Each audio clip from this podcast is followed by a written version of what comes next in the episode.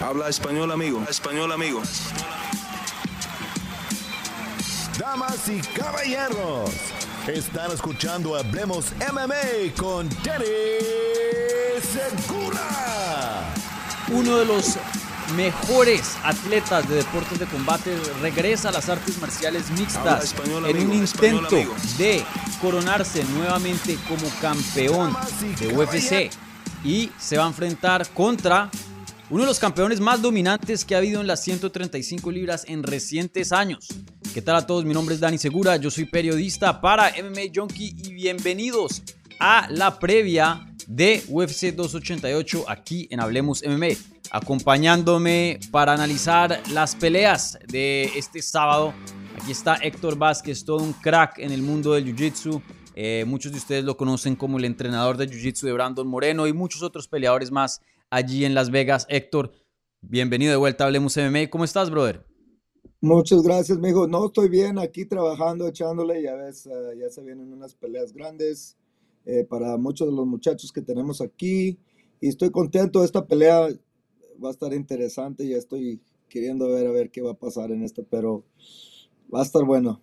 Sí, sí, una cartelera. La cartelera en sí no es de las mejores pay-per-views. Creo que de todos los pay-per-views del año que ya hemos tenido, 283, 4 y 5, esta es medio la más floja de todos. Pero, pero, esa pelea en el evento estelar está espectacular. Igualmente por ahí hay otras joyitas en la cartelera. Eh, y bueno, eh, primero que todo, Héctor, antes de entrar en materia, como ya sabes, tú estuviste aquí en la previa con nosotros para UFC 285. Súper buenos reviews aquí, a todo el mundo le gustó tu análisis, entonces claro Ah, que te tenía que traer de vuelta por acá. Antes de entrar en materia, antes de hablar de las peleas, siempre me gusta preguntarle al invitado que le dé un puntaje a la cartelera. De 1 a 10, ¿qué puntaje le das a UFC 288? Un 8. Y, y la razón que doy el 8 es que la pelea entre Gilbert Burns y, y va a estar buena. Esta, esa va a ser una guerra. La que la gente piensa que no, que no, el último, la último last minute replacement de Diego López, él viene, él viene con hambre y viene, viene queriendo esta oportunidad por tanto tiempo. Esa pelea va a estar buena también, yo pienso. Y pues obvio, la pelea más estrategia de esa cartelera, y por eso le doy eh, lo que le doy, va a ser la de Henry y Aljo, porque este va a ser un chess game desde el empezar hasta el último. Sí, sí, sa- sabes que yo ya tenía mi puntaje listo, yo le doy un 7.9, entonces estamos ahí muy, muy cerquita. Sí, me parece una cartelera muy buena.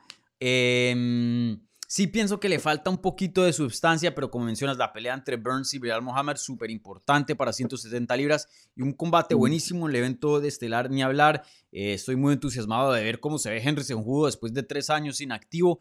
Diego López mencionas que eh, ayer estuvo aquí en el canal en una entrevista, alguien que lo hemos estado entrevistando ya por varios años, siempre queriendo llegar a UFC y por fin Mm. le llega su oportunidad, entonces entusiasmado de, eh, de ver esa pelea y le tocó difícil, alguien rankeado de inmediato, Mosrav Evloev eh, invicto también, entonces veremos cómo le va a Dieguito. Y por ahí hay otras peleas buenas también, eh, Drew Dober contra Matt Frevola, Eso mucha, mucha acción. Esa va a estar loca. Y bueno, el regreso de Cron Gracie también. Jessica Andrade también estuvo por aquí en el canal. Una peleadorzaza, una de mis peleadoras favoritas. Eh, y sí, hay, hay cositas buenas por acá en esta cartelera. Entonces, eh, bueno, ahora sí entremos en materia. Y les recuerdo a la gente, por favor, si están viendo en vivo, si son tan amables, le pueden dar un like a este video. Igualmente, eh, si están escuchando en audio, un buen review, un podcast en cualquier plataforma que estén escuchando. Si son nuevos, suscríbanse. Si ya están suscritos, quieren ver la- las membresías del canal, volverse un amigo de Hablemos MMA, eh, toda esa información está disponible ahí en el canal. Y, y bueno, em, entonces, bueno, sin más espera, empecemos a hablar de, de esta cartelera de UFC 288 que se va a dar el sábado en el Prudential Center en Newark, New Jersey, en el evento estelar. Veremos una pelea de campeonato en las 135 libras. Llega Aljamain Sterling a defender o a intentar defender su título por tercera vez contra Henry Cejudo, el último campeón que se fue de la división sin perder el cinturón. Eh, Eso técnicamente eh, nadie le quitó el cinturón. Eh, creías, empecemos por acá, creías que Henry Cejudo sí iba a regresar porque esto fue algo que Aljamain Sterling dijo em, en, en, antes de la pelea y en varias entrevistas, que él no creía que cuando le pasaron la oferta, él dijo, I, thought it was a joke, pensé que era un chiste. Y sí, hemos escuchado a Sejudo hablar que voy a regresar, voy a regresar. No se daba, pero después de tres años, por fin se dio. Pues sí, la verdad, cuando eh, Henry se fue, en ese tiempo yo pensé que él, este, él iba, ah, yo creo que estaba intentando jugar el juego de que me voy a retirar a ver si me dan un poquito más lana, mm. ¿verdad? Y pues vio que no le funcionó en una manera y dijo, ¿sabes qué? Siempre como peleador, siempre te vas y cuando te retiras bien joven, este, te vas a tener ese pique que quiere regresar. Y yo pienso que todavía tiene y todavía tiene con qué. Es muy inteligente, tiene buena estrategia y pues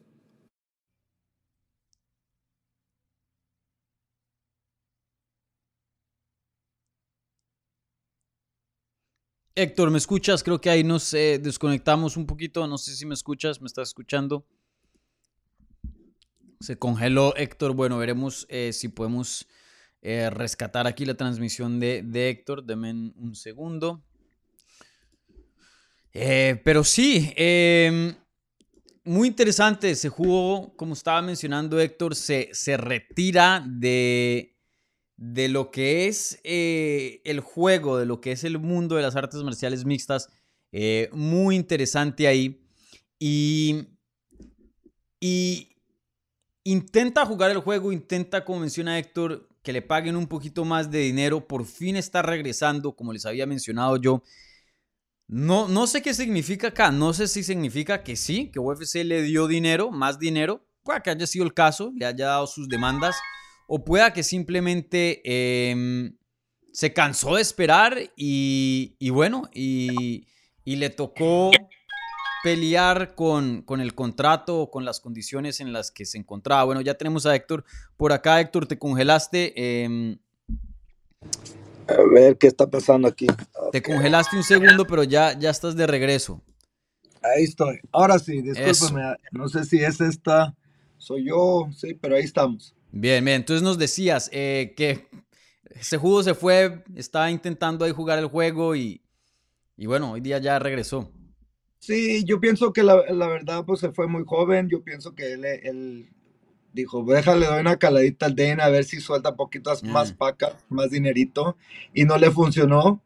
Y, pero la, cosa que la, la gente no sabe es que Henry siempre ha estado entrenando. Que no vean así out of shape o lo que sea, está con los morros, está ayudando a la gente y es bueno para la estrategia, sabe, sabe cómo, obvio, lo vamos. Él entrenó a Figueiredo en una de las peleas, la uh que era la tercera, este, y tuvo buen plan, ¿verdad? es, en eso le puede, hay que darle crédito, ¿verdad? El morro sabe. Y yo creo que siempre tienes esa espina como peleador que para regresar a lo que amas. Y obvio tuvo su, su, hizo su familia y ahora pues yo pienso que es, dijo, ¿sabes qué? Déjale otra chance a ver qué, qué pasa aquí, pero él mentalmente es fuerte, eso eh, no creo que le vaya a afectar los tres, los tres ah, años que estuvo afuera. Sí. Eh, si a mí no me sorprendió que regresara, yo pensé que en algún punto iba a regresar o que UFC le iba a dar el dinero o que él iba a aceptar los el, términos de su contrato actual, pero en algún punto sí pensaba que iba a regresar. Él se fue eh, e, encima del mundo, ¿no? Campeón de 135 libras, defendió el título contra Dominic Cruz, y encima de eso, eh, unas peleas antes de eso ya era campeón de 125 libras. Se fue en su, su, mejor momento, eh, como se dice en inglés, almost too good to be true, ¿no? Los retiros así de ese estilo raramente se ven. Vemos a Jerson Pierre irse, irse del juego y regresar también. Eh, después de, irse encima, mejor dicho. Es difícil. John Jones, otro ejemplo también muy bueno. Es difícil irse del deporte estando en la cima porque siempre queda esa sensación de que se puede hacer más. Y creo que eso Henry Sejudo pues es lo que quiere hacer y, eso está haciendo en este intento ahora que eh, va a pelear contra Aljamain Sterling. Y ahora pasemos eh, al otro lado de, esta pelea. Eh, Sterling, como dije, el campeón más dominante que hemos tenido yo creo que desde el 2000... como desde el 2015, algo así, más o menos. Porque si vemos la historia de las 135 libras, los peleadores o han ganado, creo que aquí tenemos a, Héctor congelándose otra vez, pero bueno, veremos si, si podemos... Eh, bueno, ahí lo escucho. Em, Héctor, ¿me escuchas? Ahí perdimos a, Héctor otra vez. Em, pero bueno, eh, como estaba mencionando, ya denos un segundo acá. ¿Te están entrando llamadas, Héctor? Escucho. Yo te escucho. ¿Te están entrando llamadas? No, no, no, no me están entrando llamadas, más que se está cortando. Ah, ok. ¿Estás conectado en el Wi-Fi para...? Sí, todo bien acá, en este lado, todo... Aquí tengo y no sé vale, por qué. ok. Pues em, como, como te estaba diciendo, eh, Aljamain Sterling es el campeón más dominante que hemos tenido en un tiempo porque ya tiene dos defensas de título. En recientes tiempos nadie ha podido defender el título dos veces. Para el otro lado, eso. Ahí estamos. Ahí está. Ok. Este, es que quita. So, para mí, el, ah, obvio, mucha gente no, sabe, pero yo, obvio, el audio ha entrenado con nosotros en el grupo. Y, una de las cosas que, que, tiene diferente que los demás peleadores no tienen, y eso es una de las cosas que le está faltando al MMA, muchos peleadores que nomás se enfocan en una cosa y otra, es el jiu-jitsu. Él mezcla muy bien el jiu-jitsu con su lucha y, y, encuentra las posiciones. So, por eso se hace bien difícil cuando él los abraza y los lucha. Él no espera mucho para y buscar los hoyos para llegar a la espalda. Eso, la gente puede decir lo que sea. Yo lo he visto en el cuarto, yo lo he visto dominar mucha gente. Y eso, la, eso va a ser uno de los detalles que va a cambiar esta pelea si cometen un error. Esta pelea va a estar muy cerca y va, va, a, ver, va a ser de pulgadas. El momento que haga esas pulgadas y haga un error, ahí es donde va a cambiar la pelea. Sin duda, esa es la arma más grande de Aljamain Sterling, ¿no? Eh, la tomada de espalda. Pero te quería preguntar esto. Em, como había mencionado, eh, TJ Dillashaw ganaba el título, lo perdía, lo ganó, lo defendió una vez, perdía. Dominic Cruz igualmente, Henry se jugó igualmente. No hemos visto desde hace mucho tiempo a alguien defender el título dos veces. Por eso digo el campeón más dominante que hemos visto en recientes tiempos de Aljamain Sterling. Pero aún así hay harta crítica alrededor de Sterling. Creo que todo empezó como ganó el cinturón, una rodilla ilegal de parte de Peter Yan. Mucha gente dice, ahí estaba haciendo teatro, esto, lo otro. Mucha gente después eh, en la revancha contra Peter Yan pensó que Peter Yan ganó la pelea. Yo se la di a Sterling, pero hay gente que dice que eh, Yan debió haber ganado la pelea. Luego pelea contra TJ Dillashaw, que es un peleador saso, pero sabíamos que entró muy comprometido con ese hombro y se le salió en la mitad de la pelea eh, después del primer asalto y pues bueno, terminó mm. terminando la pelea por, por lesión. Em, ¿Qué le dirías a la gente que dice que Aljamain Sterling o que no respetan a Sterling o, no lo ven como el campeón legítimo debido a que de pronto sus defensas siempre han tenido como un asterisco ahí al lado. Pues mejor, la verdad, eh, si llegó al UFC es que es, buen peleador. Si ha llegado donde está es porque ha peleado uno de los mejores del mundo. Eh, obvio, la primera, la rodilla, eso no es su culpa. Y la segunda, en la segunda demostró que cambiaron la estrategia y le trabajó perfecto. So, en la pelea de TJ Dillashaw también no es su culpa que el otro morro entró con, con el, hombro madreado. Mm. Él fue, hizo su trabajo y al último momento, pues la verdad, para mí, la gente que lo ha visto y lo conoce cerca, sabe que el Aljo es muy buen peleador, inteligente también. No, cuando entrena, no entrena así para matarse. Es muy estratégico lo que está haciendo y para mí yo pienso que es uno de los mejores del mundo y lo ha demostrado antes de lo que ha pasado con Peter Young y eso. Sí. Sí, eso yo también le diría a la gente. Entiendo por qué hay crítica, porque pues sí, eh, no se puede decir que Aljamain Sterling defendió el título contra el mejor TJ Dillashaw que ha habido. Claramente entró a esa pelea gravemente lesionado. De hecho, no debió haber peleado. Ahí también creo que la comisión y la gente que, se cerciora de que estos peleadores estén saludables entrando ahí hicieron una, una falla. Eh, pero yo pensé que le ganó en la revancha a Peter Yan y en la primera pelea, eh, como dices tú, le, dieron una rodilla ilegal, fue algo ilegal. Entonces, pues Claro que tiene que ser ese el resultado y no es culpa de Aljamain Sterling. Y otra cosa que les recuerdo, uno está en UFC, tiene que ser un buen peleador, dos es campeón y tres tiene la racha más larga que ha habido en la historia de las 135 libras, empatado con su amigo Merab Dalashvili con ocho victorias consecutivas. Un buen peleador, eh, un mal peleador, perdón, no llega a tener algo así. Entonces, eh, les recuerdo eso para la gente que de pronto no cree mucho en Aljamain Sterling o, lo irrespetan o algo así. Sí es un peleador muy, muy bueno. Y, oye, ya, más o menos tú lo mencionaste, eh, pero te quería preguntar acerca de, de Sejudo y su tiempo fuera de, combate. Eh, tú que has estado alrededor de este deporte por mucho tiempo, ¿crees que tres años fuera del juego, tres años de no competencia, ¿Crees que puede afectar a alguien? Oh, claro, le puede afectar a cualquier persona, pero todo depende tu, tu mentalidad. Y, y, Henry es fuerte, ¿verdad? es fuerte de cabeza. Y como les dije, puede que no estaría entrenando duro, así que digas, en los tres años, pero estaba en el gimnasio, estaba ayudando a otra gente, estaba haciendo estrategias. Y si él piensa pensaría que él no puede, no estuviera aquí listo para esta pelea. Eh, eh, el Eric Cha es muy bueno para la estrategia también y tiene un buen grupo alrededor de allí.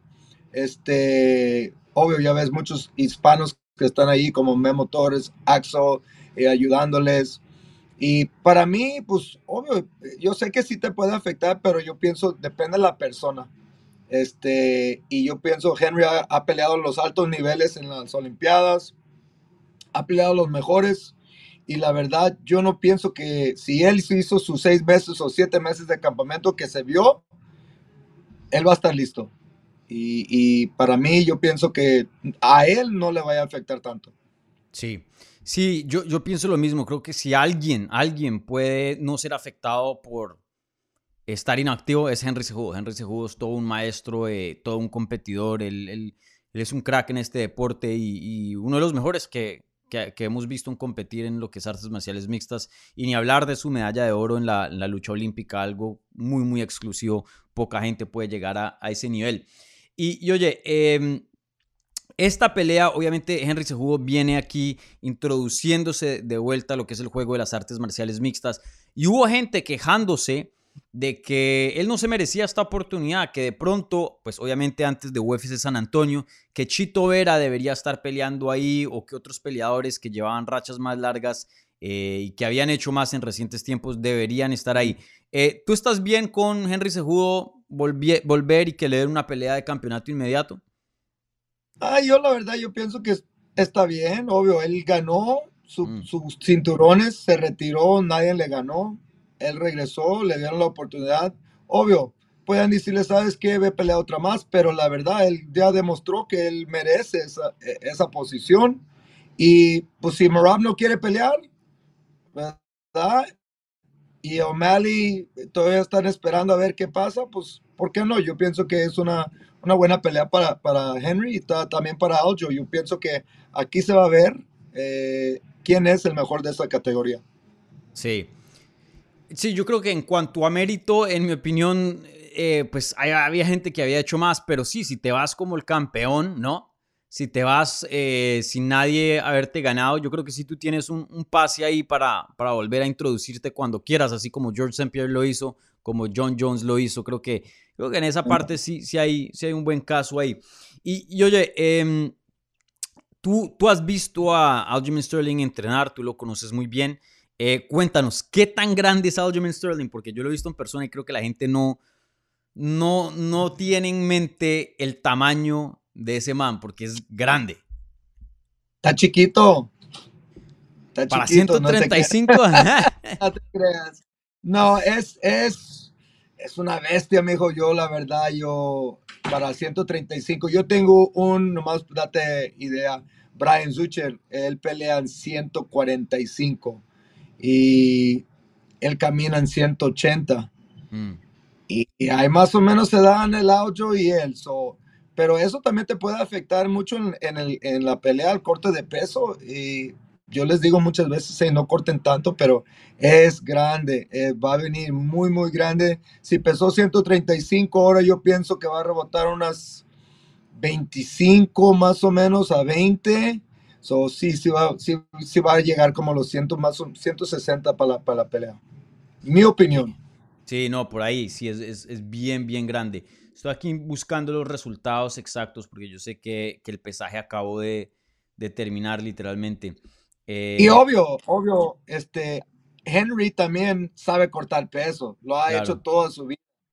ellos también tienen va a, va a rebotar bien también, pone unos 160.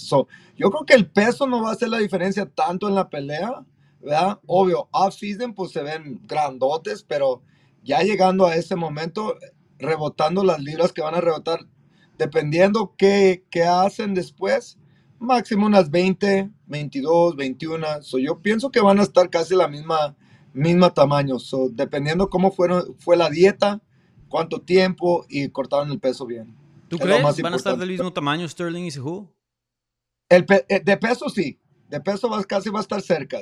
Mm. No, no creo que, que, vaya a haber mucha de diferencia, porque la verdad, Sterling debe que estar caminando 170, 175 cuando off-season. Pero acuérdate, pesas un día, el siguiente día no tienes tanto tiempo para... Mm, si tuviera una semana, pues sí se pone bien gordote, mm. pero tiene un día, unas 24 horas para subir unas 20, 15. Y yo pienso que también Henry va a tener su tiempo para hacer sus, 20, sus 15 o 20 para subir de vuelta. So, yo pienso que van a subir al, al, igual. Todo va a depender quién hizo el corte mejor y ahí se va a dar cuenta uno en el tercero, en el segundo o en el tercero round, dependiendo qué ritmo agarran en el primero. Claro, sí. Y, oye, em, de lo que tú más o menos presientes, eh, Sterling, sin duda, mm, y, no, y, simplemente estoy diciendo la realidad, no es un, un campeón tan querido. Le ha venido mucha crítica también a, a su nombre. Y Henry se jugó por las cosas que hice, ¿no? El cringe, no sé qué, también. Se ha ganado mucha atención, sí, claro. Muchos fans, pero también muchos, muchos haters a la misma vez. ¿Tú quién crees que el público va a estar apoyando eh, el sábado? Y la verdad, yo pienso que a los dos. Yo pienso que más a, a porque está en casa. Está en casa, sí. Sí, pero a Henry, obvio, también tiene sus seguidores y, yo pienso que pues, va a estar partido, ¿verdad? A, la mitad. Pero la verdad yo pienso que Aljo vaya a tener más, más gente, su familia, muchos amigos. Yo pienso que como está en casa de Aljo, yo pienso que va a tener un poquito más, más atención él. Sí, sí, sí, eso es verdad. Y, oye, tú mencionabas acerca de, la toma de espalda de él.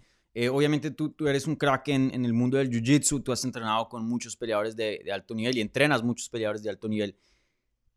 ¿Qué puedes decir de la toma de espalda de Sterling? ¿La mejor que has visto o dónde la ranqueas? Mira, yo lo he visto rolar con campeón mundiales de Jiu-Jitsu, al rankeado es uno de los mejores del mundo, y yo lo he visto rolar con, con muchos muchachos. Para mí, y yo he visto, obvio, la mayoría como Malfacini y Lucas Lepri, para los que conocen Jiu-Jitsu. Si Aojo te, te agarra la espada, no te vas a salir. No te la vas a salir y tiene buena entrada para la espalda. Él y te voy a decir otra persona que tiene similares, el Patchy Mix. Los dos, la gente no entiende, pero la tomada de espalda de ellos es de lo más alto que se puede ver en el MMA. Y es una de las cosas que yo pienso que muchos del MMA deben que empezarse a fijar y enfocarse un poquito más en, en el Jiu-Jitsu y agregar poquito del sport Jiu-Jitsu, porque es lo que define la diferencia y eso es lo que van a traer ellos. Este, y Aljo para mí, yo pienso que es uno de los mejores uh, en esa división. Sí, no, sin duda. La toma de espalda es de un nivel, tiene un sistema fenomenal. Es súper, súper complicado salirse de eso, sobrevivir. La verdad, ya cuando toma la espalda, ese punto es sobrevivir, ¿no? No hay de otra, ¿no? No, no hay de escaparse, no hay de otra. Simplemente es que no me someta y, y a ver al final del round, ¿no? Claro, pues obvio, eh, ese es, ya cuando te toman la espalda es una de las posiciones peores, pero salirse hay maneras.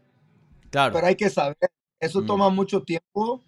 Una de las cosas que, que veo en, MMA es que se paniquean. Todo, Mm. todos se paniquean cuando le toman la espalda. Si ya te tomaron la espalda, ok, hay que buscar una manera de salir pulgada por pulgada, no paniquearte o estresarte. No, ya estás en la posición. So hay que aceptar la posición primero. Después decir, ok, voy a poner mis manos aquí, me va a querer ahorcar esta mano, voy a quitar el triángulo del cuerpo, circular mi pierna izquierda o la derecha para quitar el body triangle y ahí voy a empezar a poner los hombros al suelo y estarlo viendo de cara, porque el problema es que todos se van belly down y dan más la espalda y ahora ya Claro. estás de boca abajo, ya es mejor siempre poner los hombros en, las- en- en el, en el- el mat, velo de cara y velo buscando, porque si lo ves de cara, así ya no, ya ves lo que está haciendo. Y es uno de los problemas que hace mucha gente que no ponen a hacer esas cosas enfrente. Deben que tener paciencia. Henry va a tener que tener, tener paciencia en esas posiciones y asegurar que no cometa un error. Sí, sí, no, definitivamente. Em, sí, una de las posiciones más dominantes que, que se puede tener dentro de este deporte, si no la más dominante, ¿no? Em, y, y bueno, em, esta pelea muy, muy interesante, los estilos.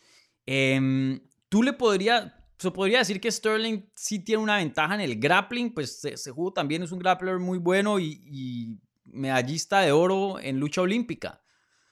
Yeah, ok, so e- esta conversación la estábamos teniendo ya toda esta semana. Me preguntan, mira, la- yo creo que sí, obvio, tiene lucha olímpica, pero también el audio tiene conocimiento en lucha. So ahí esas dos, sea olímpica o no, ahí yo creo que esas dos se van a eliminar. Yo pienso que Henry tenga poquito mejores manos y ma- eh, eh, parado en el IQ. Pero cuando tú luchas y creas un scramble, para mí yo, yo siempre he buscado que cuando crean el scramble, siempre voy a buscar, voy a encontrar una posición para llegar a la posición en el jiu-jitsu, donde Henry no tiene mucha experiencia comparado, sí tiene lucha olímpica, pero allí, si comparas el grappling de Aljo a lo de Henry, ahí hay niveles. Ahí es donde cambia. ¿verdad? Yo pienso que en la lucha sí, Henry tiene los scrambles, pero el Aljo es una piedra y cuando él está arriba de ti, no te vas a mover. Y eso para mí es el mismo estilo que tengo yo. Yo me siento pesado y espero a que tú te muevas para yo hacer mi movimiento. Ahí es donde se van a eliminar uno al otro y yo pienso que Aljo tiene la ventaja allí en el grappling y no te le vas a escapar Sí. y te va a detener. Te va a detener igual como Khabib. Khabib es una de las personas que te controla, te golpea dos, tres veces, te mueves y él se mueve para enfrente otras dos, tres pulgadas y te controla. Y eso es lo mismo que tiene Aljo. Aljo es bien, te va a controlar muy bien en el piso porque él sabe muy bien que vas a cometer un error o lo vas a dar la espalda o lo vas a ver de cara y le vas a dar algo que le andan buscando. Sí, sí, definitivamente. Oye, ¿quién crees que tiene más, quién, quién, quién crees que tiene más que ganar en este combate?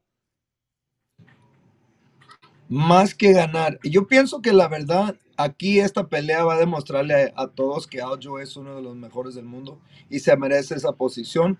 So, para, para mí, yo pienso que Aljo se lleva más de ganar de esta pelea. ¿Crees que con esta pelea, como habíamos mencionado, em, hay, hay cierta gente que duda de él, ¿no? Debido a, a la, a la naturaleza de sus victorias. ¿Piensas que esta pelea sirve como para limpiar todo eso, como quitar alguna duda? Yo pienso que sí. Pues la verdad, amigo, yo, yo creo que él lo demostró en su segunda pelea, Ujú. que tuvo la oportunidad con Peter Yan para demostrarle. Este, lo demostró que Peter le falta jiu-jitsu, tiene buena defensa, pero como te dije, este es eh, un ejemplo perfecto. Hemos visto que Peter Young tiene buena defensa de lucha, pero allí se vio que dio la espalda cada vez Peter Young y es donde Aljo le tomaba la espalda. Eso es lo que digo. Claro. Sí, es olímpico, pero el momento que empieza un scramble y Aljo se encuentra en una posición buena y ahí va a demostrar la diferencia que es. Pero para mí yo pienso que Aljo ya lo demostró y con esta ya le va a cerrar la, va a enseñar que él merece su posición como campeón y que lo respeten. Sí. Sí, yo creo que esta pelea es muy importante para Sterling porque por eso mismo que mencionas, él puede limpiar su, su reputación, se puede decir ciertas cositas de algunas de sus derrotas, pero si le gana ese judo que no, ya, Ya, y bueno, Cejudo se retiró como campeón. De pronto hay algunas personas que dicen, hey, el mejor 135 libras sigue por ahí rondando. Si le gana y, le quita, por decir, el cinturón, aunque obviamente yo sé que Sterling es el campeón, eh, pero le da su derrota, creo que ahí ya, ya podemos cruzar un nombre muy importante de la lista de, ese top y ya quedarían muy pocos, la verdad. Eh, entonces sí, muy, muy importante para Jim Sterling. Pero también me gustaría recalcar aquí lo de, lo de Henry Cejudo, porque em, irse del deporte y regresar y ganar un cinturón lo hacen solo, o sea, solo los peleadores especiales, George St. Pierre, John Jones. Y, y, él tiene un legado muy interesante, sin duda uno de los mejores del mundo. Él está buscando esa como inmortalidad dentro del deporte, ser el GOAT. Y creo que si llega a ganar el cinturón y llega a defenderlo, creo que cuando empezamos a hablar de, de los mejores del mundo o los mejores de todos los tiempos, John Jones, George St. Pierre y esto, Henry Cejudo empieza a entrar a su conversación, ¿no? Dependiendo de lo que haga en este regreso. Eh, tú ves a Henry Cejudo, o sea, ya con 36 años de edad, eh, ¿qué, tanto lo ves peleando? ¿Dos, tres? ¿Lo ves siendo...? Yo, yo la verdad, obvio, ah, mucha gente no sabe, yo le ayudé a Henry ah, atrás cuando peleó la segunda pelea cuando ganó el campeonato le ayudamos poquito aquí en Las Vegas contra Demetrius Johnson. so, medio sé cómo, cómo se mueve, cómo, cómo es bien inteligente y su IQ es bien alto. Este, yo pienso que, que pelearía unas, como digo, yo pienso otras dos peleas más y se retire. Este, yo creo que ya se merece el título de ser uno de los mejores, si no el GOAT, porque ya ganó dos, dos categorías. Mm. Ahí está John Jones, más hay tres o cuatro. Daniel Cormier, John Jones, Amanda Nunes y él. So, para mí, mi respeto, yo, yo pienso que se lo merece. Esto nomás para él, yo pienso era regresar y decir, ¿sabes qué? Yo todavía puedo. Voy a demostrar que yo, yo, creo que es algo más personal para él, demostrar que, ¿sabes qué? Yo todavía lo tengo. Yo puedo con estos, con estos peleadores de este tiempo. Tú que has entrenado con Henry Cejudo, algo que mucha gente me ha dicho cercana a él es, la mente de él. Eh, que sí, es un tremendo peleador, pero la mente de él es de otro nivel. ¿Qué nos puedes comentar de, de él como peleador mentalmente? ¿Qué cosas, no sé, una anécdota o algo que, que has notado, algo no común con otros peleadores? Enfocado, enfocado en, el, en, en, lo que va a hacer. Él no, no sé, en esa pelea él se enfocaba más en yo sé que lo puedo derribar a Dimitrios, pero ¿cómo lo controlo en el suelo? Era su enfoque, enfoque. Sí, yo sé que lo puedo derribar, pero el Dimitrios se mueve bien rápido. Mm. ¿Cómo lo puedo detener en el suelo y qué posiciones lo podemos dominar? Y eso fue una de las cosas que él estaba enfocado mientras que estaba aquí. Duró como dos semanas, se me hace dos. Lo trajo Dalí. Y este, y sí, le fue bien, gracias a Dios, todo pero yo creo que si tuviera una palabra para cómo es él, es muy enfocado y, y, y, no se cierra, es de la mente abierta, pero sabe lo que ocupa y lo que quiere y con eso se enfoca cuando está queriendo um, figurar algo para llegar a, su meta. Sí. Bueno, ahora entremos a la parte de la predicción. ¿Tú cómo ves este combate? ¿Qué crees que pasa cuando estos dos pelean y quién crees que va a salir con la mano en alto? Ok, eh, para mí yo pienso que la verdad esta pelea se va a ir poquito pasado del, tercero, más o menos en el tercero. Yo pienso que en el primer round se van a sentir uno al otro. Yo pienso que eh, Henry va a empezar con, con, el movimiento que tiene, que ya la hemos ah, estudiado mucho, que se lo pasó a Figueiredo, que le gusta uh, brincar para adentro y dar fintas y las aquileras. Este, pero lo va a sentir y va a hacer que Aljo entre. Ya vimos unas cuantas veces que ha hecho que los haga que coman, entran y él jala y les pega. So, tiene buen, buen, buena, buen read de distancia. Yo pienso en el primero, no creo que Audio le vaya a llegar a la espalda porque van a estar frescos, no están sudados. Yo pienso que el primer round se va a ir así. Puede que alguien lo gane por puntos, sea así, pero nada, nada mucho en el primero. En el segundo, yo pienso que ya van a hacer, van a leer lo que está haciendo cada uno Aljo le van a, yo pienso que para Aljo tendría que hacer a Henry que lo luche. esa sería mi estrategia. Que lo luche, que se le ponga la cara, que se lo ponga en la jaula, que lo luche, que le ponga presión y en los scrambles crear algo para llegar a la espalda. Esa es mi opinión y así la, la pelearía para Henry. Porque, ¿por qué no? Si tú sabes luchar, wrestling, sí, vas a, vas a luchar, pero buscar llegar a la, a, la, a, la oportunidad que tú buscas, que es hacer el backpack y llegar a la espalda. Striking no vas a poder llegar ahí y si te metes en un shot de single a Henry, te lo va a parar. Lo mejor es ponerle presión, ponerle presión y ponerlo en la jaula, controlarlo y usar mucho la jaula para llegar a un scramble e intentar llegar a la espalda. Ya sabemos que los luchadores están impuestos a cuando no quieren dar un pin o algo, dan la espalda. Claro. Y ahí se van a dar cuenta, Aljo, que, hey, este me va a dar la espalda y aquí me voy a tener la oportunidad. So, para mí, yo pienso que en el segundo van a cambiar la estrategia, van a hacer el ajuste, lo van a poner en la jaula y ahí va. Para Henry, yo pienso que el movimiento que tiene Henry le va a ayudar mucho. Este, pienso que en el segundo va a empezar a quererlo derribar, pero se va a parar, no se va a quedar ahí abajo con él y lo va a dejar que se pare de nuevo, nomás para ganar los puntos y ganar los rounds llevarlos al 4 y 5 para que se canse, porque obvio, ya sabemos que Aljo corta mucho peso, solo llevamos al 4 y 5 y ahí es cuando va a empezar a subir poquito más el nivel. Pero la verdad, yo pienso que esta pelea se va a decisión y la verdad, no sé para qué lado se va. Te voy a mm. ser sincero. Yo, la verdad, muy apretada para hacer un. No, todo depende de quién vaya a, a implementar su juego el que implemente el juego primero, ahí va a ser la diferencia, pero yo pienso que se va a ir hasta el final y este y la verdad puede que se vaya a cualquier lado. So, no tengo una, un, un, choice en esta. oficial, sí. Sí, esta pelea está, está muy, muy, muy cerrada. Yo esta la he sudado, pero yo me voy a ir con Henry Sejudo. Em, Sterling es muy, muy bueno y de pronto aquí yo soy dudando de, Sterling. Si me calla la boca, me calla la boca y yo no tengo ningún problema en, en venir en este programa y decir que estoy equivocado. Pero eh, creo que Henry Sejudo, eh, en la lucha y, en el grappling en general, creo que Sterling sí es mejor. No solo por esa toma de espalda, como mencionas, súper, súper élite. Eh, cuando le toma la espalda a cualquiera, creo que ahí se queda. Eh, o lo somete o ahí se queda. Y ahí le puede robar rounds a Henry Sejudo si es que llega a esa posición, sí, claro. pero me parece que Henry Sejudo tiene más pegada. Eh, y, más, más que eso, él, es tiene una estrategia pero fenomenal. Si vemos el trabajo que hizo con eh, Davison Figueredo en la tercera pelea con Brandon fue fenomenal.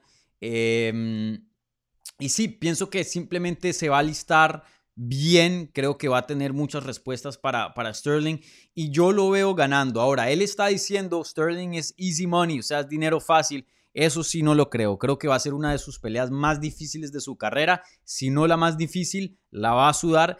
Pero yo creo que gana una decisión. No creo que finaliza a, Sterling, pero yo lo veo ganando. Pero ahí veremos. Una, una pelea muy, muy cerrada y creo que eh, las apuestas indican eso también. Entonces yo me voy con, con Segudo. Y también, si te fijas, ver las peleas cuando Peter, cuando el, el le tomaba la espalda a Peter Young no intentaba finalizarlo en una sumisión. Y es, eh, eso también te que ganar. Sí, puede, el audio, si llega a la espalda, te va a mm. dominar. Yo pienso que va a querer ganar el round. ¿Sí me explico? Con golpes, golpeando, golpeando, hasta que hagas el error de que te des la vuelta y ya te aplane, que fue lo que le pasó a TJ Dillashaw.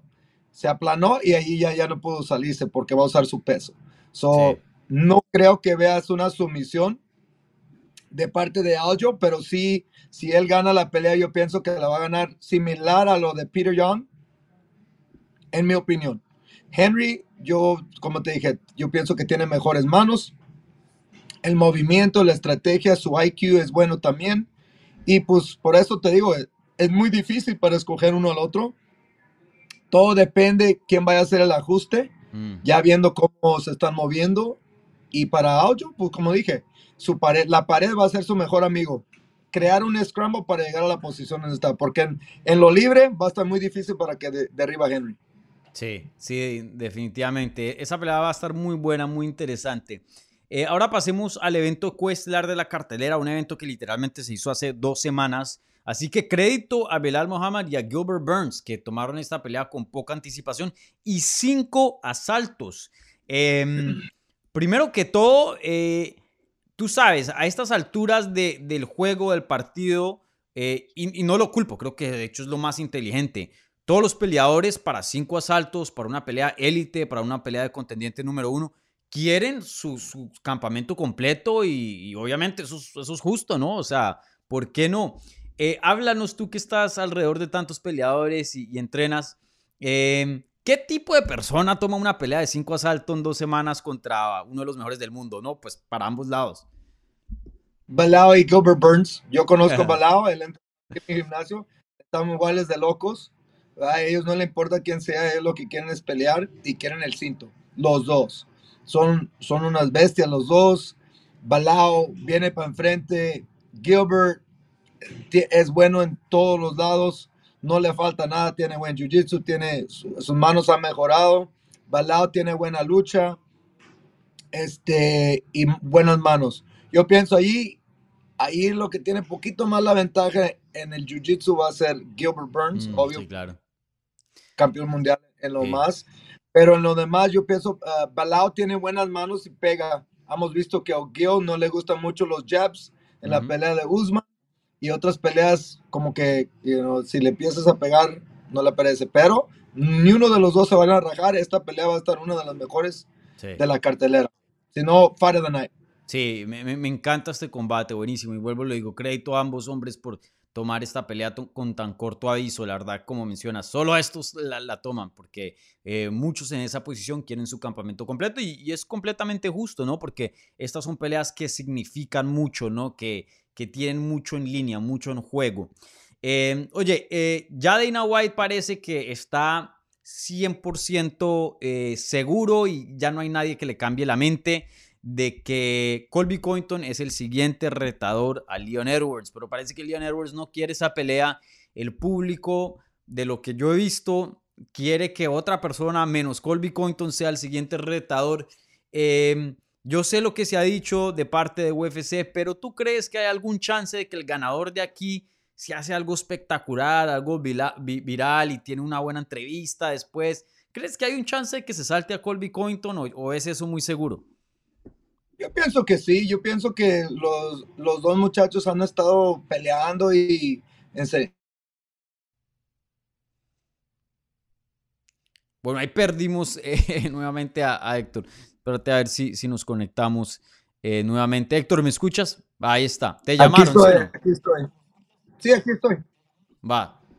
No, fue uno de esos mensajes. De, de, so, este, fue yo para mí, yo pienso que esos dos han estado peleando tanto que se merecen ellos el título, para pelear para el título. El Covington, ¿qué ha, qué ha hecho? Eh, obvio, sí, ha peleado con Usman, pero pues la, espera, espera tu turno o demuestra que la verdad quieres la oportunidad.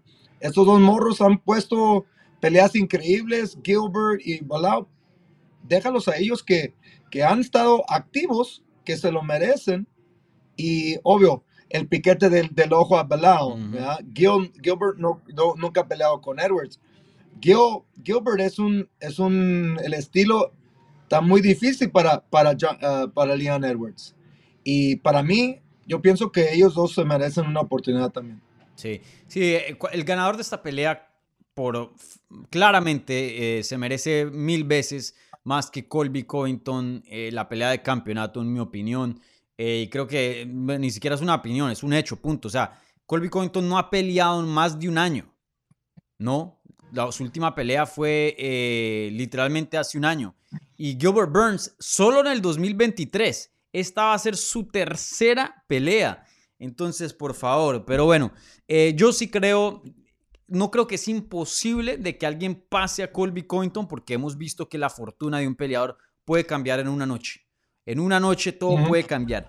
Pero yo sí veo a UFC muy firme con Covington es el siguiente, Covington es el siguiente. Entonces, eh, desafortunadamente, yo creo que pase lo que pase aquí entre Burns y Muhammad, les va a tocar esperar a que se resuelva algo entre Edwards y, Covington, porque no creo que sean los siguientes, eh, en mi opinión. Pero uno nunca sabe, claro, eh, cualquier cosa. Nunca sabe. Estamos en un deporte que, obvio, el dinero habla, ¿verdad? Mm, Y si la gente quiere, nunca sabes, puede que digan, ¿sabes qué? Masvidal vas a ir a pelear con León. mm. Es lo mismo que están haciendo con Kobe, right? Y esa pelea, pues yo, ya tienen history, pero uno nunca sabe en este deporte, todo depende de los números que la, la UFC anda queriendo hacer. Y pues así es, ¿verdad? Sí. Bueno, Masvidal perdió, se retiró. Y yo, yo sí creo que él era la pelea más grande para Leon Edwards fácilmente. Pero ahora con él Ujú. fuera, eh, sí entiendo a UFC. Covington es la pelea más grande, más grande que Burns o Muhammad.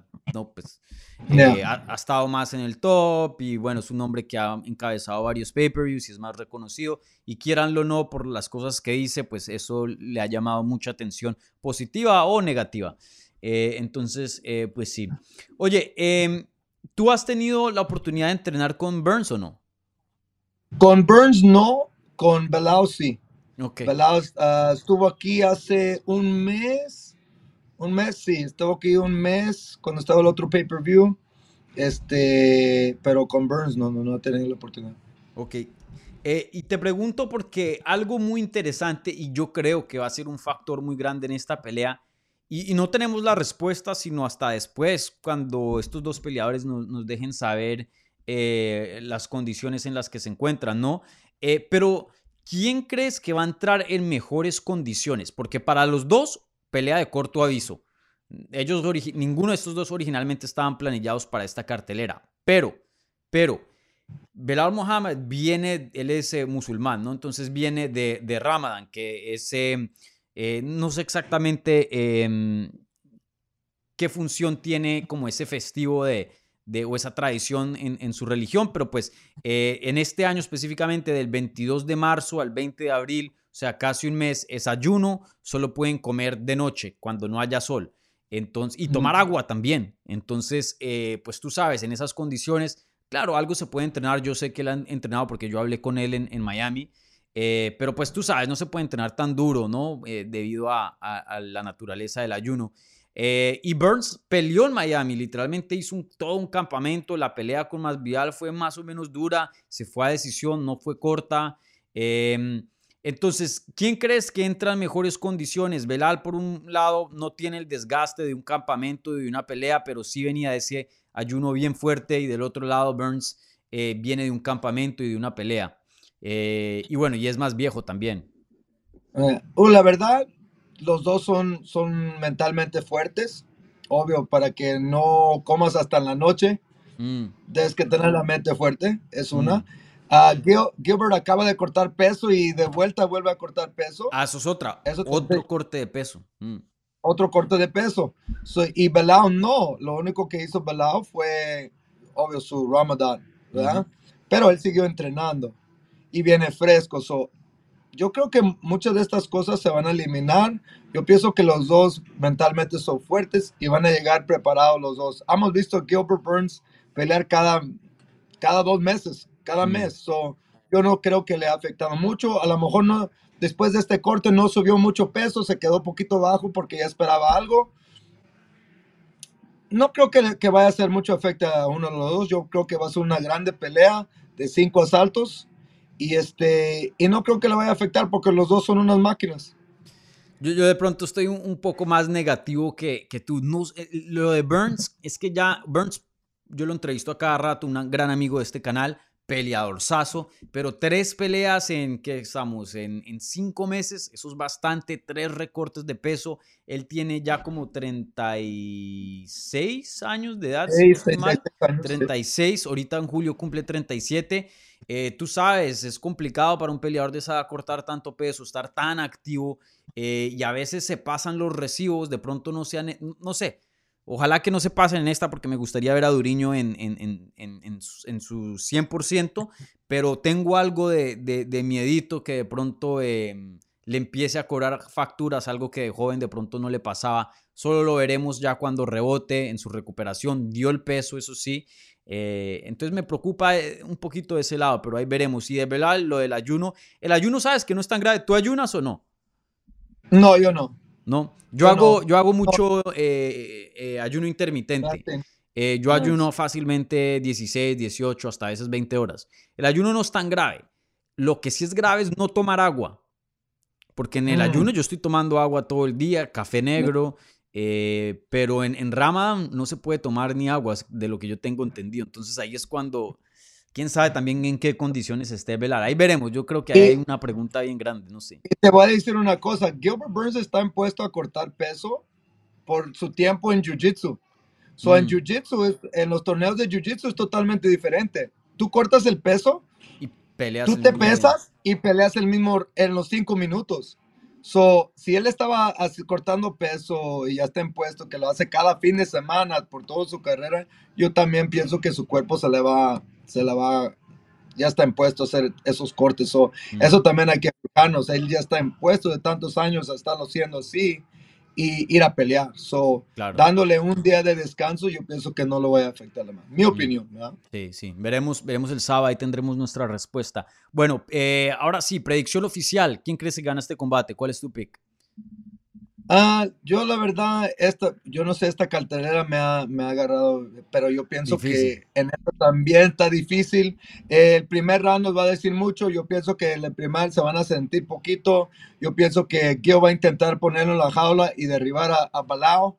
Ah, si Ba- Balao tiene buena lucha, él se puede Muy bueno. parar. Yo sé que muy bien, se va a parar. Yo pienso que esto, dependiendo si se van al tercero o cuarto, vamos a ver el, el tanque de, la, de los peleadores y allí va, vamos a ver el resultado. Mm. Pero yo pienso que esta se va a decisión este, y, se ganaría. uh, la verdad, esta está, está muy difícil para mí. Yo también no tengo pick para esta. Esta va a estar bien cerrada, pero se va a ir a decisión. Uno al otro lo puede ganar esta pelea. Los dos son unas bestias, son increíbles peleadores. Los dos son amigos, pero yo los conozco que, que van a dar todo, les van a poner un show. Para mí, lo que sí te puedo decir, que va a ser of the Night. Sí, yo pienso que puede ser un- un- una muy buena pelea. Estoy de acuerdo contigo, posiblemente of the Night.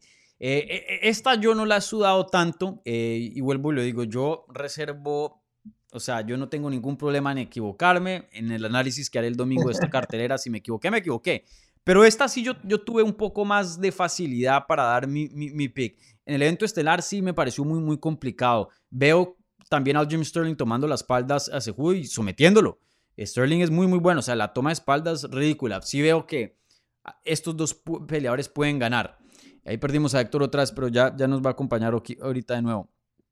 Para mí este pick, eh, yo sí me sentí relativamente cómodo haciéndolo. Yo me voy con Gilbert Burns. Eh, pienso que Belal Muhammad sí tiene mejor lucha que eh, Burns y en ciertas áreas sí es un mejor peleador que, que eh, Burns. Belal Mohamed es un muy buen peleador. Em, pero yo pienso que, que Burns simplemente es un peleador más peligroso que Belal. Pienso que el jiu-jitsu y las sumisiones son mejores que Belal y tiene más poder de knockout que Belal. Y esos cinco asaltos yo creo que va a pagar mucho para ganar un round casi sometiendo a Belal o casi noqueándolo eh, o para que sí llegue a la finalización en sí. Eh, entonces yo pienso que Belal tiene mejor lucha, tiene mejo- un poco un striking más basado en volumen que le puede dar dificultades a Burns, pero Burns tiene el poder y tiene el jiu-jitsu. Y, y la lucha aquí, que es un punto de más para Belal, creo que eso más o menos se cancela. O, o bueno, parte, Sí. porque ¿qué? ¿Vas a tumbar a Gilbert Burns al piso? No, para nada, es totalmente lo opuesto. Si algo, Eh. el único factor que va a usar aquí es defensivamente, pero ofensivamente no puede ser un arma para Belal y eso creo que le va, le va por, por usar palabras así cotidianas, no le va a joder el juego, porque mucho Sí. de, de su striking es basado en, hey, te puedo tumbar, te puedo controlar, Sí. pienso yo. Yo pienso que en esta pelea se va, es similar a la de Aljo y de Henry, porque todo se va a eliminar hasta que llegue el jiu-jitsu y el scramble de Gilbert Burns. Mm, Ahí sería la diferencia entre ellos dos. ¿Sí me explico? Porque, como dices, los dos se van a eliminar el, el- el wrestling, pero Gilbert Burns tiene mejor jiu-jitsu. So, si hay un error en un scramble, ahí es donde Gilbert va a aprovechar la posición. Sí, sí, veremos definitivamente una pelea muy, muy interesante. Estoy muy entusiasmado de, de- de- de este combate. Eh, pero como lo dije, para mí esta es un poquito más fácil de predecir que las otras. Yo me voy con Burns, especialmente sobre cinco asaltos. Creo que Burns eh, para mí es el peleador más peligroso de la división. Eh, donde lo quieras poner, o te puede noquear o te puede someter. Eh, entonces veremos, veremos, pero sin duda una pelea muy interesante. Bueno, Héctor, rápidamente, eh, no me quiero tardar mucho en, estos combates, pero eh, quiero simplemente repasar un poco. Jessica Andrade regresa a las 115 libras contra Jean Jonan, aquí estuvo en el canal, la entrevistamos. ella dice que su plan es derrotar, hacer eh, un buen performance y pedir la pelea de título contra Zhang Weili, que sería una revancha. Zhang Weili no tiene nada pactado por ahora, entonces técnicamente es posible. Em, ¿Le ves buen chance para eso? Para que Jessica Andrade sea la siguiente retadora en la división. So, te voy a decir una, una historia. Jan, ah, Jan, la muchacha que Jonan, sí. Jonan, ella entrenó conmigo cuando ella no hablaba ni una cosa de inglés. Fui al PI, me llevaron para allá Llegué y tuve que entrenarla con un Google Translate, mijo. So, no teníamos ni translator ni nada y estábamos eh, ayudando. Solo tuve la oportunidad de trabajar con ella. Es dura. Y yo pienso que Jessica, obvio, también es dura, pero los, el striking de Jan está mucho más mejor que la de Jessica. Más técnico. Pero Jessica es mucho más fuerte, siento, que es mucho más fuerte. La, está dura esta pelea, pero yo pienso que la verdad con la experiencia que tiene Jessica, yo pienso que ella va a ganar esta pelea eh, en los primeros rounds, si no es el primero, en el segundo. Sí, sí, yo creo que gana esta pelea. Jessica Andrade es muy, muy fuerte, tiene un poder en las manos, pero que traslada divisiones. Ella en 125 es la con la, la, peleadora con pegada más duro. En 135, de pronto Amanda Nunes, pero está ahí con las, con las que más pega Jessica Andrade es un tanque, esa mujer, yo no sé de dónde saca tanta fuerza, pero es increíble. Eh, yo creo que va a ganar esta pelea, también me siento cómodo escogiéndola. Ella tiene más experiencia, es explosiva, es más fuerte. Zhang Junan, por más de que físicamente es grande, no tiene poder de knockout, nunca ha finalizado en su carrera de UFC. Creo que este es un, un matchup muy malo para ella. Yo veo Andrade ganando este combate em, cómodamente. Bueno, rápidamente otra pelea que quiero resaltar. Eh, como sabemos, aquí eh, Diego López, amigo del canal, hace su debut por fin dentro de UFC contra Mozraf Evloev, oponente rankeado, creo que está dentro del top 10, si no estoy mal, invicto en su carrera de UFC. Em, la tiene difícil, eso sí, Diego López no, no, se le puede negar. Es una pelea muy, muy complicada, pero Diego es un jiu-jitsu eh, con muchas habilidades. Em, ¿Crees que aquí hay chance de sorpresa? Creo que no, sé cómo están las apuestas, pero estoy seguro que están bien a favor de, de eh, Mosvar. Eh, pelea de corto aviso, oponente duro. ¿Crees que aquí hay chance de sorpresa para, para Diego López? Mijo, pues la verdad es una pelea 50-50. Para todo ¿Tú la ves 50-50? No, no, yo digo, una pelea es 50-50. Ah, sí, sí, sí, claro. Cualquier cosa puede pasar, le puede golpear. Obvio, está dura para Diego, pero lo más importante es que llegó donde eh, él, siempre ha querido llegar. Esto fue su oportunidad. Felicidades a Diego. está dura, obvio, pero Diego tiene buen jiu-jitsu abajo. Yo sé que este, este que va a pelear es un bien duro. Eh, Diego, la gente no sabe, pero Diego tiene buenas manos. Eh, tiene, para mí, tiene buenas manos, ha mejorado con el Lobo Gym ahí con Pancho. Este, y pues vamos a ver, pero si vistes, Diego ya tiene mucha experiencia, ha peleado, ¿verdad? Y viene, viene con, con hambre.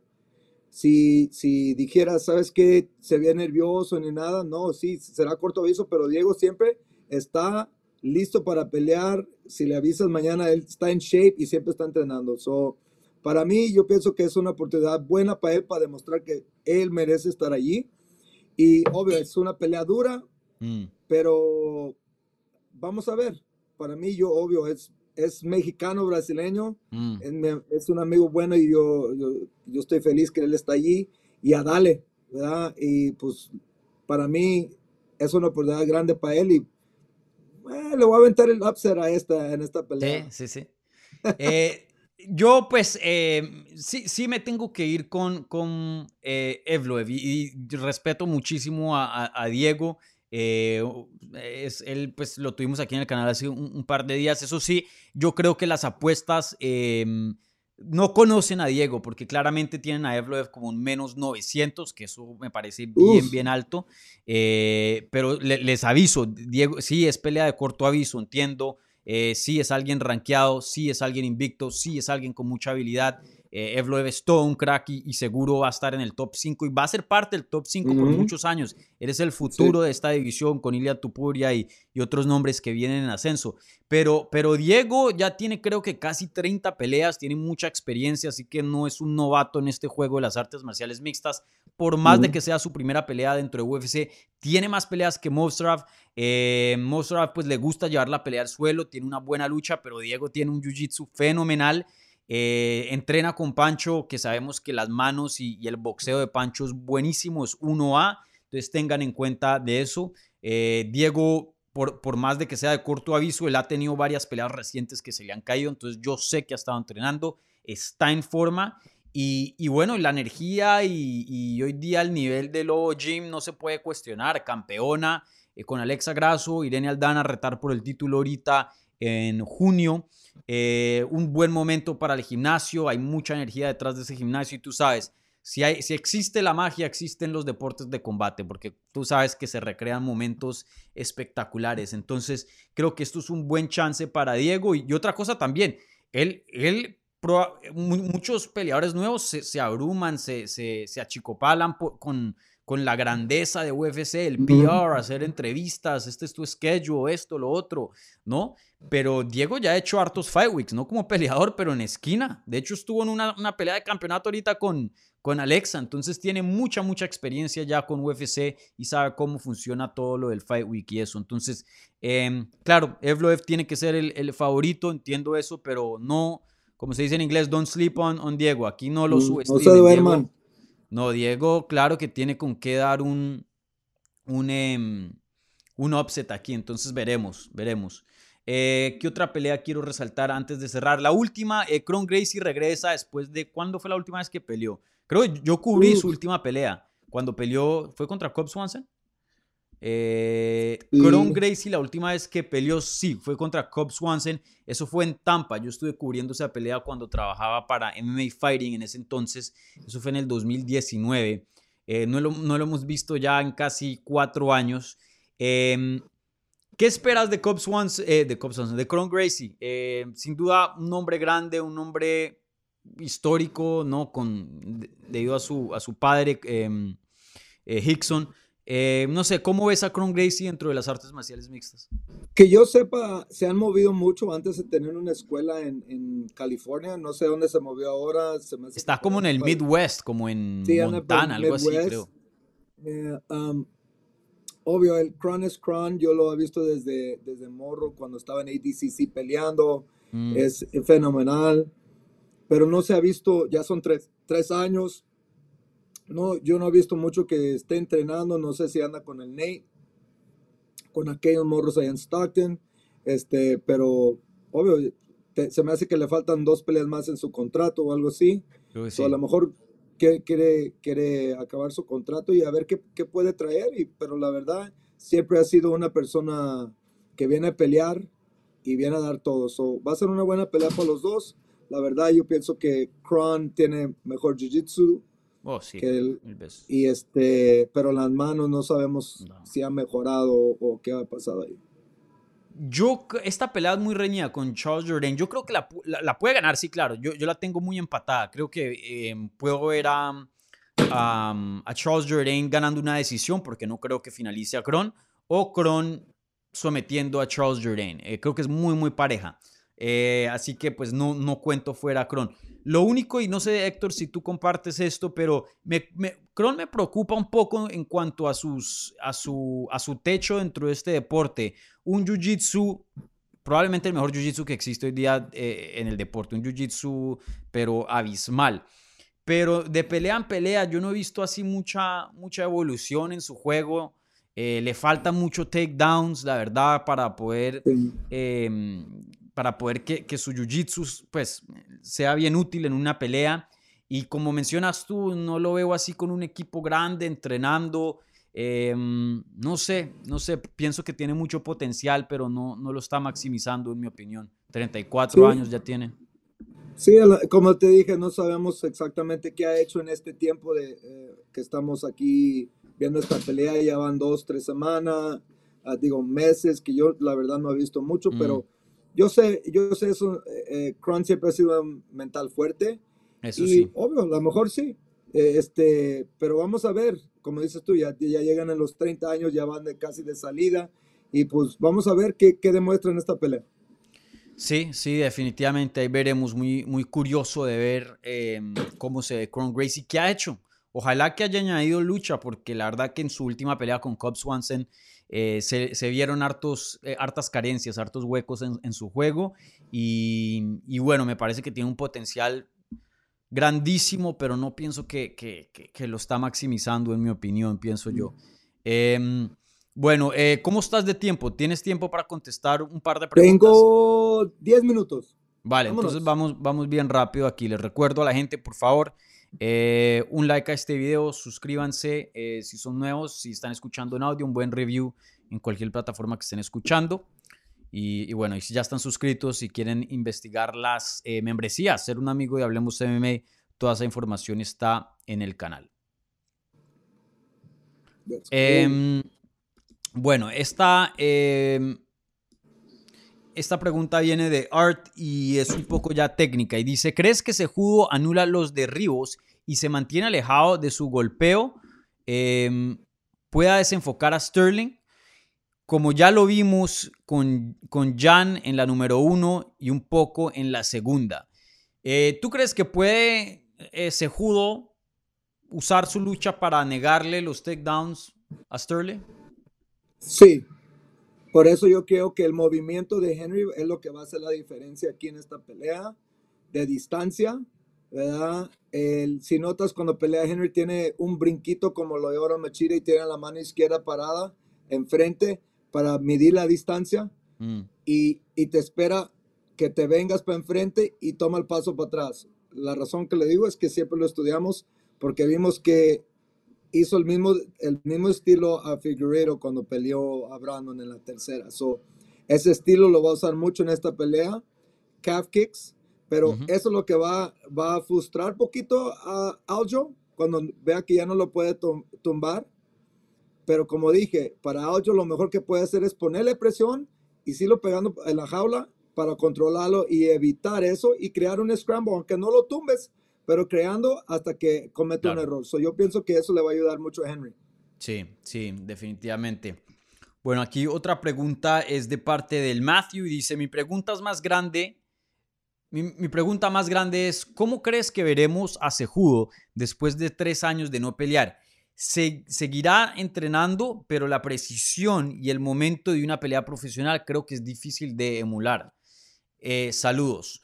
Eh, ¿Qué esperas de, de Henry Sejudo eh, después de tres años sin competir? Yo la verdad te digo, él ya es en las Olimpiadas, ha, ha, peleado en las peleas más altas del mundo, aquí en el UFC también, dos veces campeón mundial en dos categorías. No creo que le vaya a afectar, el Henry tiene, es muy inteligente, tiene buen IQ y sigue entrenando, aunque lo vieron, lo vieron gordito, todo el mundo está entrenando, está preparándose, lo vieron ahí con Demetrius, con John Jones, con todos los que llegaron allí porque saben que él es bueno para la estrategia. So, eso sí te aseguro que no que la, creo que le vaya a afectar esos tres años. Sí, yo tampoco creo. Henry se jugó, es un peleador súper, súper inteligente. Eh, yo no creo que él se mete en una pelea sin estar 100%, eh, sin saber exactamente ¿no? eh, qué involucra un regreso. Eh, de eso sí, yo pienso que van a ver la versión que vimos anteriormente de campeón de Henry Cejudo. ¿Será eso lo suficiente para ganar a Sterling? Eh, sabremos el sábado. Yo pienso que sí, pero pueda que no. Eh, pero sí, yo creo que Henry Cejudo va a estar aquí al, al 100%. Henry Cejudo es, eh, es del mismo corte de un George St. Pierre, es del mismo corte de un John Jones, es de la élite, élite, élite. Bueno, eh, aquí Art tiene otra pregunta y dice... ¿Será bueno hablar de los planes a futuro, así como hizo Usman? Han hecho varios y ahora Sejudo. Eh, mucha gente estaba hablando de Usman que lo veían muy distraído porque había hecho película, porque estaba hablando de Canelo, estaba hablando de subirse a 205 libras. Hablaba de todo el mundo menos Leon Edwards. Y bueno, sabemos lo que pasó en ambas peleas. Eh, Henry Sejudo está diciendo que eh, Sterling es easy money, que esta es su pelea de tune-up, esto, lo otro. Eh, ¿Lo ves distraído o qué piensas tú de sus comentarios? No, para mí es una es estrategia, igual, para ver si se le puede meter a la cabeza. Ya vimos el, el pesaje ahorita, eh, cuando empezó Aljo, tenía el grupo de Henry E gritándole y no le pareció a Aljo. Son, son jueguitos, son jueguitos, son cosas a ver cómo puedes distraer tu oponente y es parte del, del show. Y, este, y muchos lo usan, muchos no lo usan, pero no creo que Henry esté, no esté enfocado. El, el Henry está enfocado, o si no, no hubiera tomado. Él, para él, es uno de esos atletas que o va a 100 o no lo hace. ¿Sí, me Sí. explico? Y este, no creo que, que esté distraído. Obvio, ya tiene familia también, debe que eh, está pensando en eso. Eh, yo por ahí me dijeron que tenía planes de moverse a México City Ujú. eh, en como por dos años y ayudar gente allá. So, este, la verdad, yo no creo que está eh, distraído, yo creo que está enfocado en lo que debe que hacer en esta pelea y después de esta pelea, pues vamos a ver. Sí. Y en esta pelea vamos a ver exactamente si estaba enfocado o no. Sí, no. eh, también yo, eh, para, para, para Art, tienes que ver, y, y para todo el público, tienen que ver de quién vienen sus comentarios. Para hace tiempo, esos comentarios de parte de Usman, sí, yo lo veía distraído, porque Usman siempre habla de sus oponentes, siempre les da mucho respeto, y claro, eh, eran preocupantes y se había hablado mucho en la previa que hicimos previo a ese combate de, de, de Leon, que sí, era un poco preocupante que se veía a, a, a, a Kamaru Usman un poco Hollywood, ¿no? En el sentido de que menospreciaba un poco a Leon y Leon era un, un, un reto legítimo. Eh, Henry Cejudo siempre ha hecho esto. Henry Cejudo siempre es parte del jueguito de él, como mencionas tú, es parte del cringe de su persona. Eh, no creo que esté subestimando. De verdad, verdaderamente yo pienso que él sabe que es una pelea muy, muy difícil. Y no lo está subestimando sí. para nada. Eso es lo que le dice al medio y, y todo eso. Así que no, yo, yo creo que está 100% enfocado. Bueno, última pregunta y, aquí te dejamos ir porque yo sé que eh, estás ocupado y muchas gracias por tu tiempo, Héctor. Eh, aquí Ariel Maldonado dice, si Gilbert le gana a Belal, ya es momento de que le den pelea por el campeonato. Si es así, siento que Gilbert está en su prime a, a sus 36 años. Qué locura. Eh, siempre un placer ver a Héctor por acá en el canal.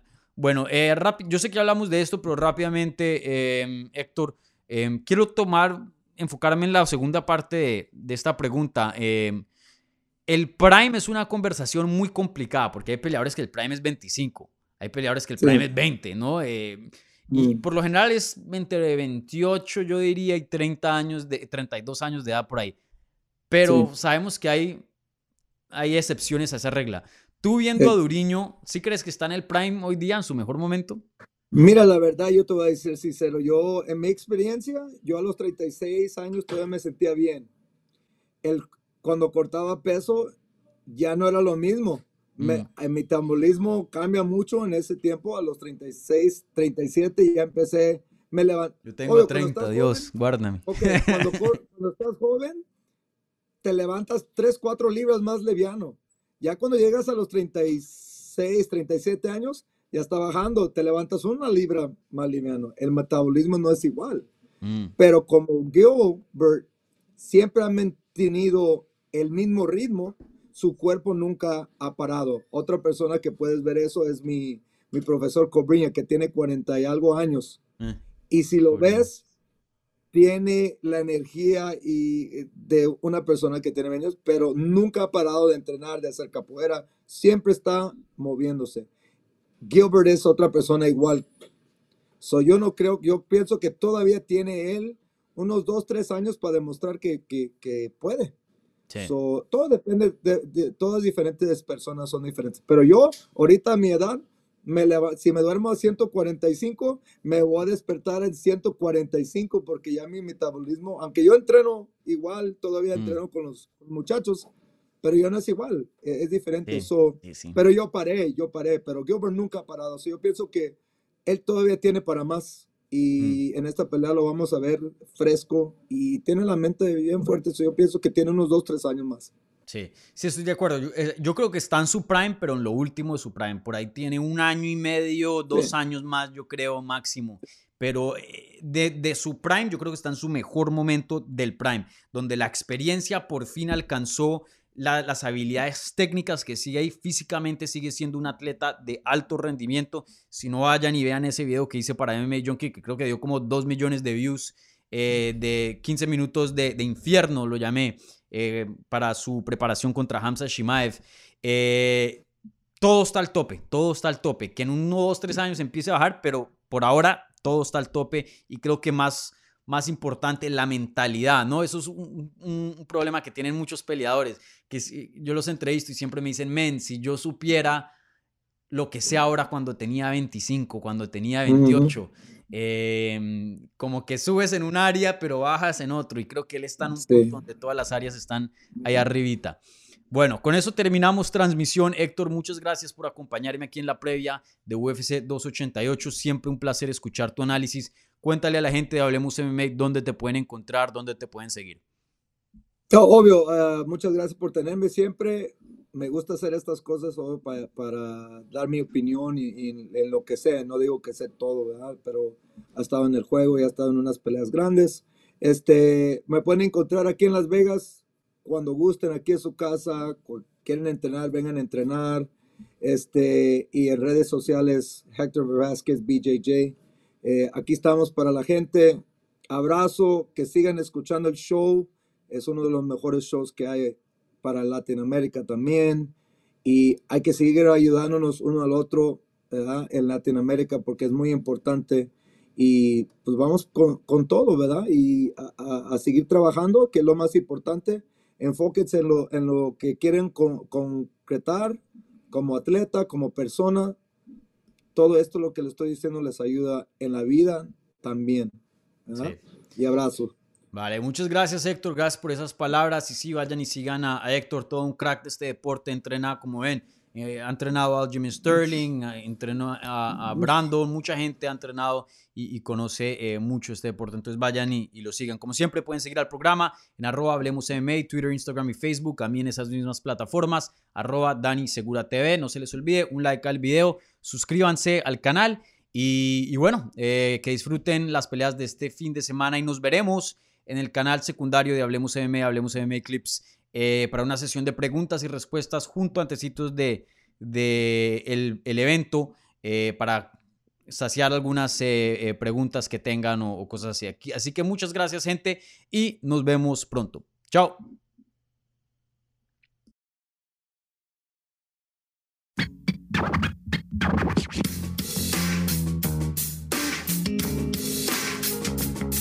Gracias por escuchar Hablemos MMA.